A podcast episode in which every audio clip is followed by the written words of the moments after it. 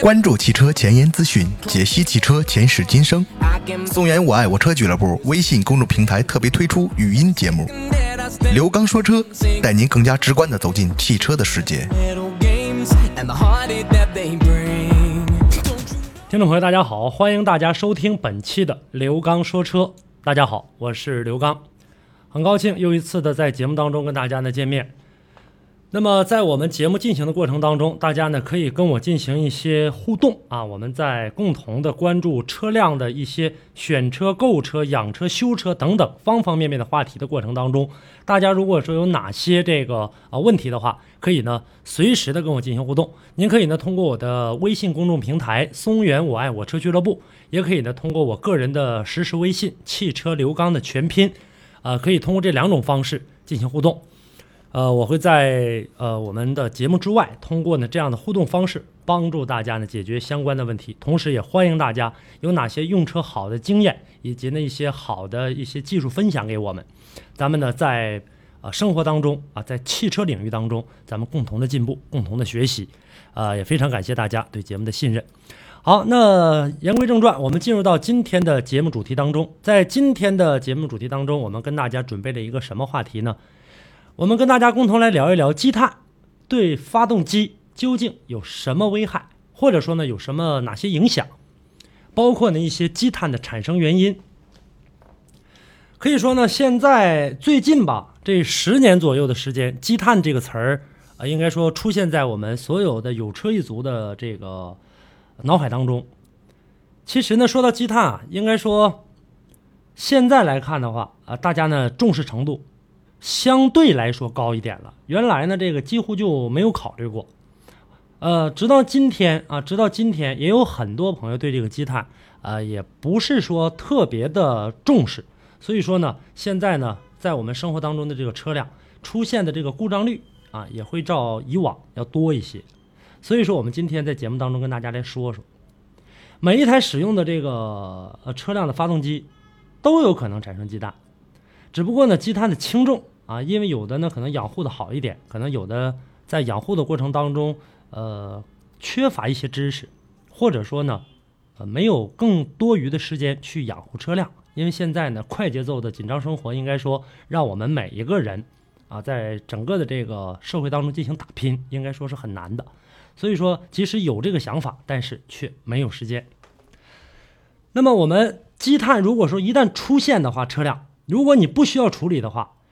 严重了一点一点的，啊，会导致呢发动机呢这个动力严重的下降，耗油量呢这个呃急速的上升，以及呢尾气污染物的排放等等等等很多的问题。所以说呢，我们今天跟大家呢来说说这个积碳的这个形成以及对发动机的危害。首先吧，咱们先来说说这个积碳啊，积碳的这个整要先从车说起啊，先从车，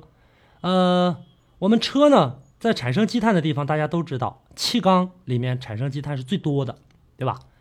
因为气缸内呢构成燃烧室的这个各种结构啊，呃，也是给这个产生积碳留下了一个天然的温床。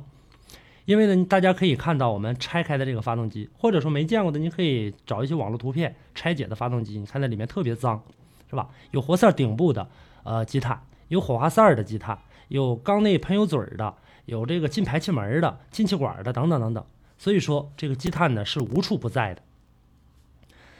那么我刚才已经跟大家说过了，积碳一产生的话，会导致发动机的这个性能下降。比如说我说到这个动力，刚才我提到了，严重的积碳呢导致动力的下降，因为什么呢？因为火花塞积碳减弱了点火能力，或者说引起点火失败，气缸漏气儿，导致压力下降等等等等。包括在大负荷或者低转速的时候，表现的是最明显的。这个过程当中呢，因为这个。呃，火花塞在点燃这个汽油的过程当中，如果说啊，如果说点燃的这个力度不够的话，我们平时的这个生活当中，家家都有厨具吧，都有这个炉具。电池要是没电了，那么我们在打这个电子的这个开关的过程当中，哒哒哒的声音呢很小，然后你看跑冒出这个火花也很弱，所以说这个啊煤气炉也好，这个天然气也好，它这个很难点燃。所以说这个呃积碳。就跟那个有呃火花塞的积碳，就是跟那个有呃异曲同工的这样的一个情况，包括耗油量的上升。那么动力下降的时候，同时呢还伴有一定的呃耗油量上升，因为呢，呃，在我跟刚才的那个呢也是息息相关的，跟火花塞。如果说点燃的这个过程当中，它点火能力不够，或者说点火失败的话，那么电脑在行车的过程当中，它是根据已经设定好的这样的一个啊行程来进行工作的。那么一杆油进来，一股气进来，然后火花塞点燃开始工作。这杆油进来没等点燃，火花塞已经失去了这个动力了，又一杆油进来了，然后呢再一杆油一点一点的。大家可以想一下，是不是这个油耗，或者说在燃烧不充分的过程当中，燃烧不是很好的时候，因为里面内部的这个空间由于积碳的这个产生，使这个气缸本来呢就不是容积很大的一个气缸变得越来越小狭小。呃，也可以联想到我们人类的这个血管里的这个血液，是吧？呃，血管壁上的积流的这个垃圾越多，然后这血液流的是不是就不通畅？所以说这个过程当中呢，需要更多的这个血液呢啊填充进来。发动机也一样，汽油也一样，然后再不断的往里这个补充，补充的过程当中没等烧干净呢，然后呢又补充一杆，没等烧干净又补充一杆，时间长了，这个形成积碳了。再有呢，就像刚才说的污染物，那我们现在呢，经常国家也很多的时候提倡说还要国四标准、国五标准。那么这种标准呢，有很多朋友说，那这个东西应该跟三元催化有关系，跟我这个发动机积碳有什么关系？有关系啊，有很大的关系，因为你的耗油量升高了。这是呢，在获得和积碳影响前相同动力的时候，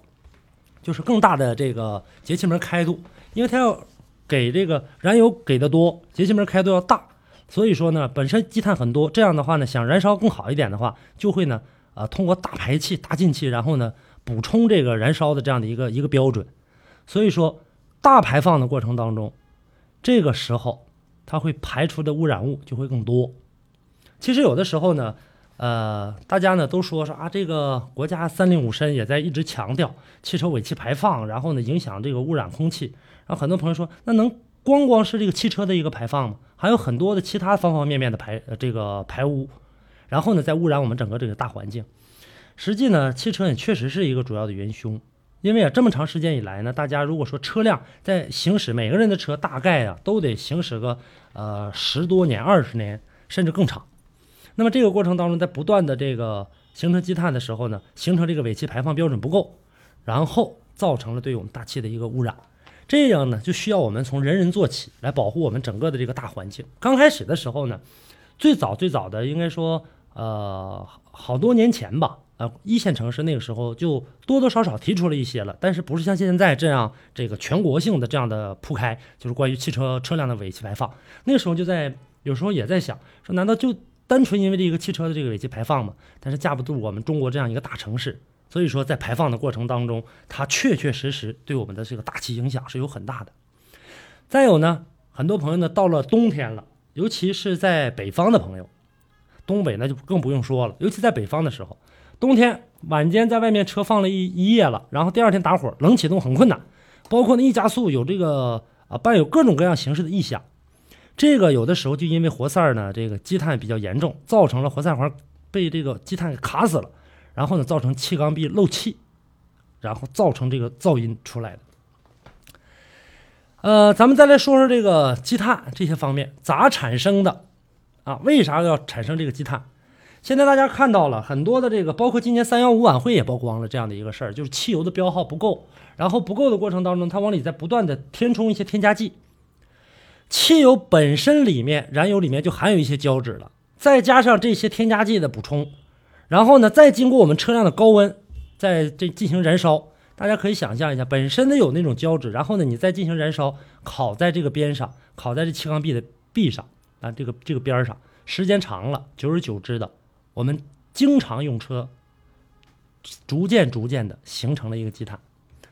火花塞呢，你像它周围啊，被这个。呃，混合气被这个一个一个一个一个火花塞自己发出来的这个电弧光点燃之后，火焰迅速向周围蔓延。这个时候，燃烧的燃烧区的这个这个压力是快速升高的，因为只有升高的时候，它能让这个活塞把这活塞杆顶下去，然后更好的让这车运动起来。就好比我们骑自行车往下一蹬的那那那那一下，那一下非常有有力量。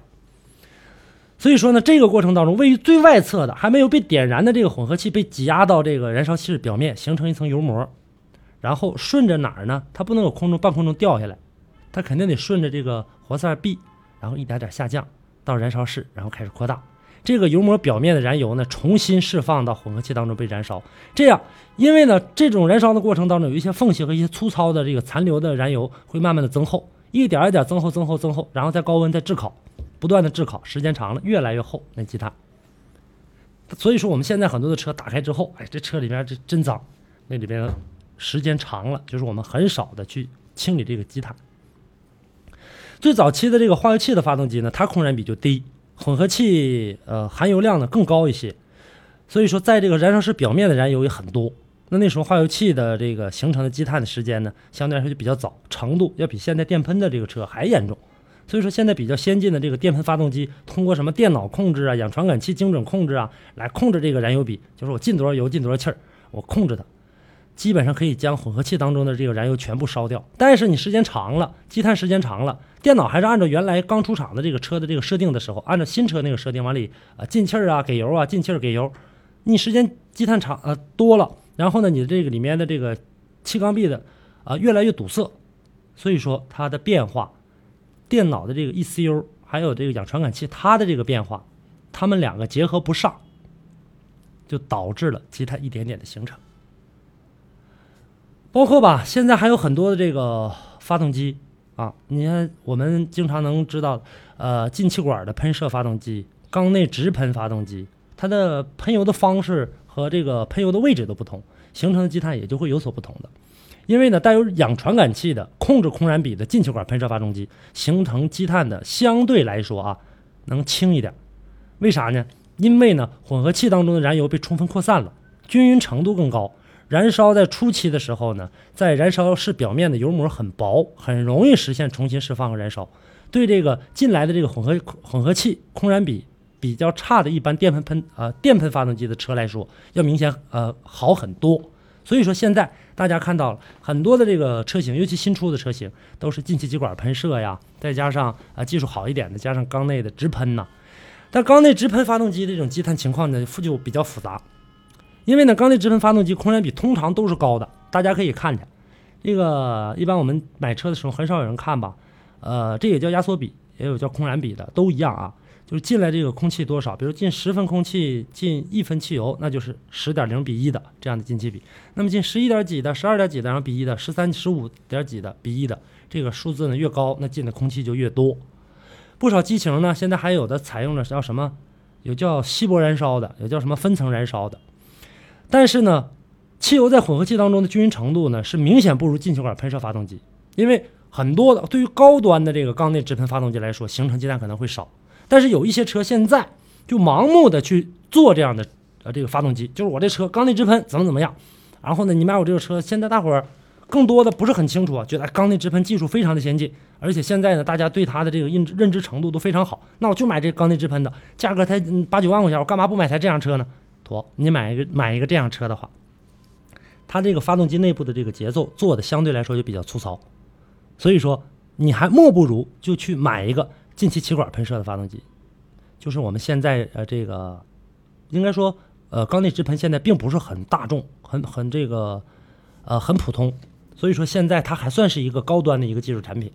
那么我们就退而求其次，如果说你的价位出的不是很多的话，那我们就呃消消停停的买一个。正常的这个呃进气管的这个喷喷射的这个发动机的这样的一个机体表现会更好一些，并不是说所有好的直喷发动机就这款车就是一款好车，只不过是这个技术是在市场上做一个噱头而已。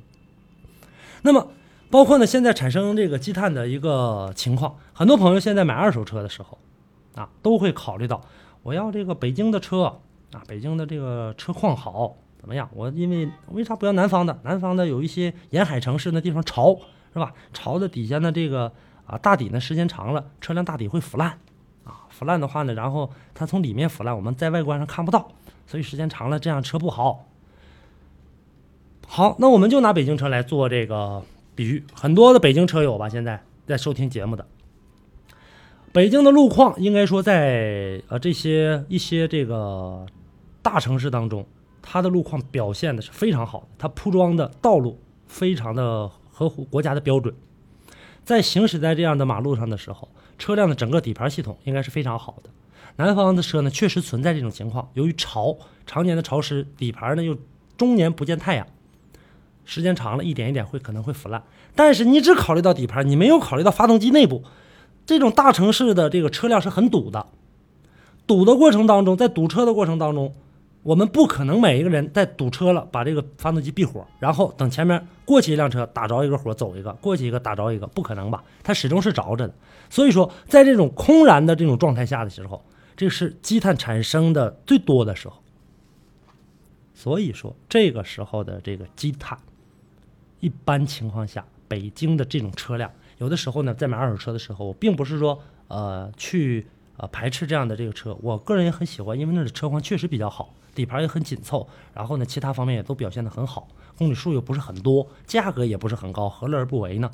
但是拿回来之后，我们一定要检查一下它发动机内的积碳情况啊。一般呢，有的发动机呢，一般行驶到这个五六十万了。都不拆开这个发动机，或者说现在有很多产品啊去清洗它。但是呢，我建议大家啊，大家在呃使用车辆的过程当中，一般的发动机在十五甚至二十万以内产生的这个严重积碳的都比较少。但是这话呢，应该说不是绝对的，要根据当地的这个汽油的油品来说话。为什么我们大家要加油的时候去找一个有保障的、呃正规大型的这样加油站，比如说像中石油、中石化这样的这个加油站，就是为了让这个车辆能够呢燃烧的更好，动力更足啊，包括呢积碳产生的更少。所以说我们在这样的生活当中，经常的去关注一下你的这个发动机的积碳，大概呢在这个三五万的时候去进行一下检查，进行越早检查对这个。积碳的去除越有帮助，然后现在呢，还市面上还有很多的这个产品。那我接下来呢，就跟大家共同来说一说。首先，咱们先说检查，因为要检查完之后才能清洗，对吧？如果说你不检查的话，你怎么知道这里面有积碳呢？对吧？你拿来这个很多养护产品，你就给我往里倒，就给我往里加，就说洗养护，就洗发动机，呃，积碳等等，怎么怎么样？这个首先我们要弄清这积碳是在哪个位置，我们用什么样的产品去洗它。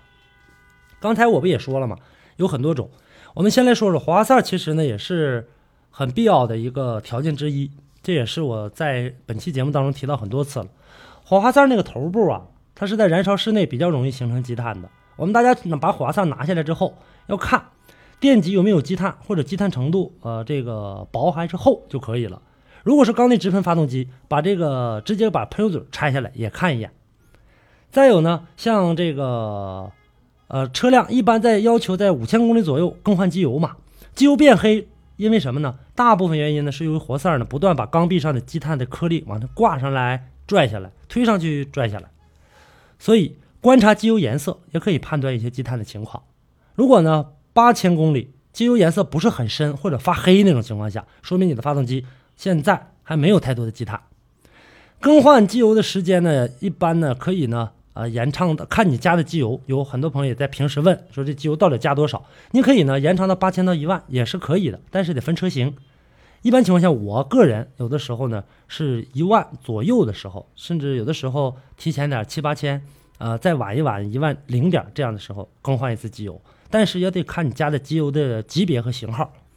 来进行一个判定的，包括你发动机的这样的一个呃排量的标准呐，包括你的这个动力性，你要了解这个车。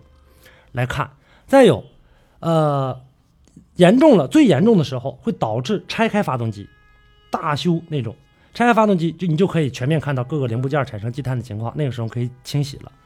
但是这些呢，好像除了火花塞之外，包括这个啊机油也好一点，但是也不是很容易判断。但是火花塞是最容易判断的，其他的方面的这个积碳在哪儿来，或者是在哪儿存放着，这个我们不太好看。现在有一种设备叫什么？叫内窥镜，也有叫内视镜的，对吧？前面一个小蛇皮管的一个小探头，然后呢，奔这个发动机的这个滑塞这部位气缸这插进去，然后呢，手里面拿一个终端，终端这面呢显示着里面所有的这些情情况。所以说，你可以拿这个东西去看，看这个东西究竟是不是应该除积碳了，等等等等这些情况，这都是可以观察积碳的一种好的方法。那么我们在发现了积碳之后，又该如何去清除呢？一般的汽车修理厂啊，现在有很多的这个产品，免维护的、免拆解的，然后说我这刀里面就可以这个清洗积碳了，怎么怎么样的？现在上的现在市面上的这种产品简直是太多太多了，包括我们在加油站，你可以经常看到，我这有燃油清洁剂，你不加一瓶啊？然后呢，可以去除油路当中的杂质、喷油嘴的这个积碳啊，等等等，都可以给你做，对吧？还有呢，这种呢，在这个大修发动机的时候，呃，这个就好办一点，一般呢都是用这个清洁剂或超声波的方式把这零部件积碳呢给它洗下去。优点呢是清洗积碳完全彻底，缺点就是你得拆发动机，费工时费，然后呢，呃，还有可能因为重装过程当中的疏漏带来一些问题。所以说，如果不确定有很严重的积碳的话，不建议大家这么做。那么还得回到刚才的那个话题，把这个产品买回来之后，我加到这个油箱里面也好，或者加到这个发动机里也好，真的就没有积碳了吗？这种情况下呀，我们大家在发现这个积碳的过程当中，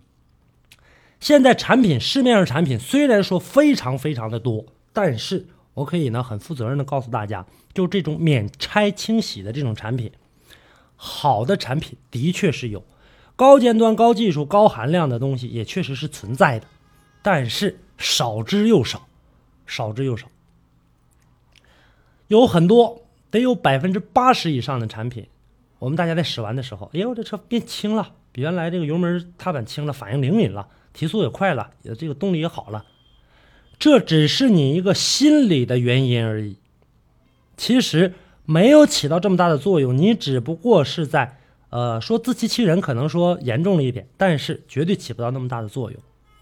我们传统的这种方式呢，就是点滴除碳的这种，我觉得这种方式现在来看，如果不拆解发动机的话，这种方式仍然是靠谱的，因为你不可能一下子就鉴别出哪个产品，因为现在这些产品广告宣传的简直是太好太棒了，拿过来之后我这往里一倒，然后你就走吧，这车马上几天划算节气门什么这个。啊，喷油嘴都给你洗干净了，你就正常开吧。三元催化都给你洗利索了。所以说，这样的产品，你要是能辨别的，说这个产品确实好，啊，我这个啊，呃，我知道这个产品怎么怎么样，效果功效，洗完了之后车能有起到多大一个作用，这种产品你可以买，你可以用，更方便，干嘛何乐而不为呢？但是如果说这种产品你不能确定的话，我建议大家还是要到正规的这个汽修厂，不非得回四 S 店。大家都知道一个道理，4S 店的价格简直是天价。那么我们就到一些正规的修理厂，然后到那里去买一些相对来说有保障的产品，去呢进行的点滴除碳。这样的方式相对来说的效果更好一点。不过它费点时间，而且呢，在购买这样的使用这样的方法的时候，这里面也需要购买产品啊，因为需要的就是啊往这个挂这个点滴里面去一点点去洗积碳的这个产品会是什么样的。所以说呢。让你找一些大的一些这个汽修厂去做这样的，尽量买一些名牌的产品，买一些这个相对来说是汽车专业品牌做出来的这样的产品来进行的这个清洗。因为最近呢，要不然的话也不能录制今天的这期节目。最近看见好多朋友都发信息也好，打电话也有咨询的，然后就问哪看那款产品，我听哪个哪个谁谁谁说了，特别特别好，你看这咋样？我说我没听过，我真的没听过。然后呢，我也没有用过。我如果说。啊，推荐给我说那行，那你就买吧。买完之后不好使的话，我觉得在坑害我们大家。啊，价格倒不是很高，不过呢，也确实是用过一些产品的，还是有功效的，还是有功效，能起到一定的作用。但是啊，就是相对来说比较轻的这种情况下还是可以的，经常的呃去使用一下，呃不严重的积碳不严重的时候，经常起使用一下的话，应该说呃这个病要早治疗嘛，能更好一点吧。所以说，今天的节目呢，跟大家来说说这些积碳呢怎么来的啊？怎么这个去治疗它？那么如何去避免呢？现在很多的这个车辆啊，在这个购买呃车的过程当中，我们真正能避免的方式只有那么几种。第一呢，就是呢，我们要到正规的地方去加这个燃油，根据呢这个车的正常这个标号。然后呢，去更换机油。还有呢，就是说呢，我们在呃使用车辆的这个过程当中，尽量的少让车呢啊产生怠速行车，或者说呢，让我们的这个车呢少一点的去呢这个呃突然的急加速，或者说的这个急踩急刹车这种情况。这种情况的话，平时的生活当中虽然说起到的作用不是很大，但是你日积月累呀，每天都在这样的去做。所以说，给大家呢这样的一点点小建议吧。这些建议呢也只能是在生活当中起到一些凤凤毛麟角的作用，但是呢这样的好习惯需要我们去养成。那我们再跟大家呢来说说，就是说在使用车辆的过程当中，预防这个发动机积碳的产生。呃，说过了，加入高质量的汽油，因为汽油当中的蜡和胶质，它这种物体呢是形成积碳的主要原因，所以说清洁程度的汽油是很重要很重要的。呃，因为呢这个呃油耗油标号高，并不一定就说代表它的这个油的这个品质和清洁程度就好。所以我们要到正规的加油站，啊，去这些正规的中石油、中石化，或者说有很多朋友可能说，那我在这个路上没油了，啊，我这附近我正好走在这个农村的这个周边没有加油站，就有这么小加油站，我就不加油不让他走了吗？可以少加，啊，够你到这个下一个中石油或者中石化的这个地方就赶紧加油就完了，少加，这是一种方法。再有一种方法，千万不要长时间怠速行驶了，因为怠速时间长，发动机的正常温度，呃，达到正常温度的时间就会更长。汽油被喷到这个，呃，气缸里面的背面的时候，蒸发速度很慢，积碳一点一点的就产生了。同时呢，经常怠速行驶，不踩油门就那么轰着走。因为这个，呃，这个时候需要有一些其他的什么事情，要么你就停车，这样也危险；要么你就停车，办完事儿之后再开；要么你开车，然后呢，等停停下来之后，你再去办其他的事儿。因为你如果怠速行车，进入发动机的空气流量很小，这样对积碳的冲刷作用变得很弱。我们在平时生活当中行车的时候，原来我有一期节目叫拉高速是否能出积碳？你在本身说拉高速的过程当中，可以通过一些这个办法，一小部分办法，通过呢这个。大进气，然后大排放，把这积碳带出去一部分。但是你要是这种怠速行车的话，你不但不会放出去，还会把积碳形成一个沉积，越来越有害。再有一点呢，就是刚才提到的，呃，灭车的时机，这个跟大家来说说。很多装有涡轮增压的这个车辆，在高速行驶的时候，呃，或者说爬完坡之后，我们大家能经常看到这个朋友圈吧？前一段日子有朋友圈发过来这样的消息，我觉得。大家应该有收得到的，还有很多朋友原来有一段日子发了什么这自动挡车你会开吗？是吧？必须得挂 N 档灭火，然后再推 P 档上去，那个不太这个准靠谱。但是我觉得这个还算可以。你比如说在高速行驶或者爬坡之后，不要马上灭火，在怠速运转十分钟左右再灭火，很少有人能做到吧？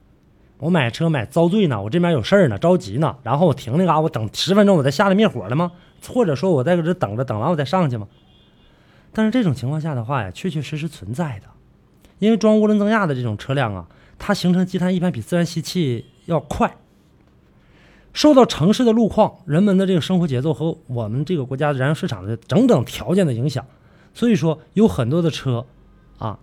大家在使用它的过程当中，一般都是跑完高速或者说这个爬完坡之后灭火走人了。我刚才说的那些话是我也在朋友圈上看到的，朋友们，这个。啊，是大家来回转发的。我看了一下，这个我今天拿出来简单跟大家说说。我把它，但是我把它给它拆开，跟大家来简单说说。这种情况下呢，谁也不可能等十分钟，这个绝对是抬杠，对吧？你停下来之后，你别马上熄火，这个能做到吧？